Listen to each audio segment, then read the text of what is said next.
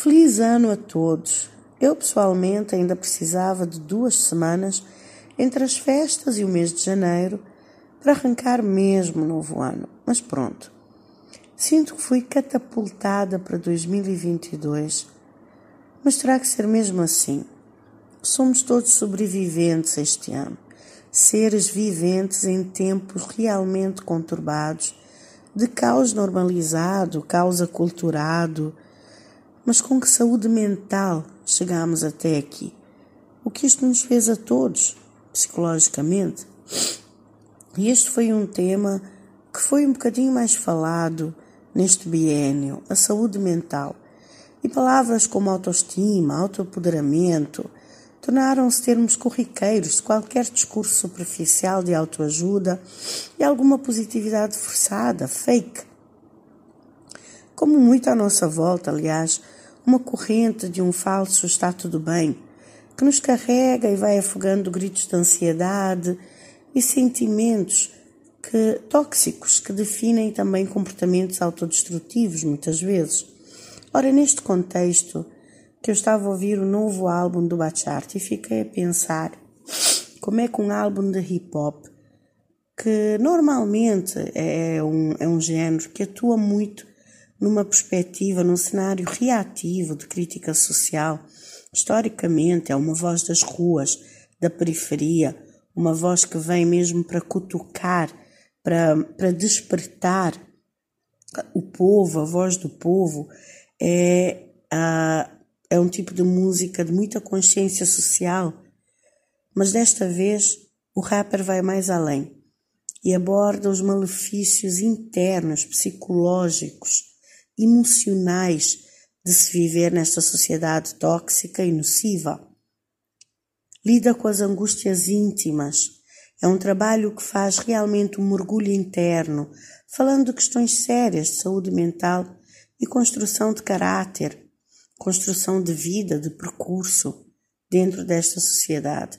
Bachar traz um álbum que se chama Resiliente, completamente focado na superação na busca pelo autoconhecimento e que fala abertamente das dúvidas, das crises internas, do diálogo interno, muitas vezes confuso e negativo, que espelha um, tudo o que nós absorvemos da sociedade e da vulnerabilidade escondida e camuflada. Camuflada por N comportamentos, com humor desajustado, com preconceitos, com vários medos, é neste sentido que este álbum toca. Acho que muita gente se pode identificar com este álbum porque ele toca na luta interna que nós todos uh, vivemos, a luta conosco mesmo, conosco mesmos, a luta com as nossas capacidades, com o reconhecimento das nossas capacidades, da nossa força interior com o descobrimento da, da nossa pessoa, de quem nós somos, do que é que nós queremos uh, e das nossas limitações autoimpostas, na verdade. Este álbum uh, consegue, através de, de temas diversos, realmente falar dessa vulnerabilidade humana a vários níveis com a família tóxica, com relações, ele consegue uh, penetrar um bocadinho nessa masculinidade tóxica uh, da imagem do corpo e, e de, um, de, uma, de, de, uma certa aceitação do próprio corpo, uh, da própria viagem de cada um. Então vemos uma suavidade que não encontramos normalmente no hip hop, uma, uma fragilidade, um, uma abertura, uma nudez de sentimentos um, que não encontramos em vários géneros, na verdade, em vários géneros musicais. E no hip hop, muito especialmente, por ter esta força, por ter esta agressividade, por quebrar padrões e, neste sentido, Bachart vem quebrar este padrão, mostrando-se frágil, mostrando-se vulnerável e assumindo-se forte quando admite a sua vulnerabilidade, o seu percurso, os obstáculos da sua jornada uh, e os seus demônios internos.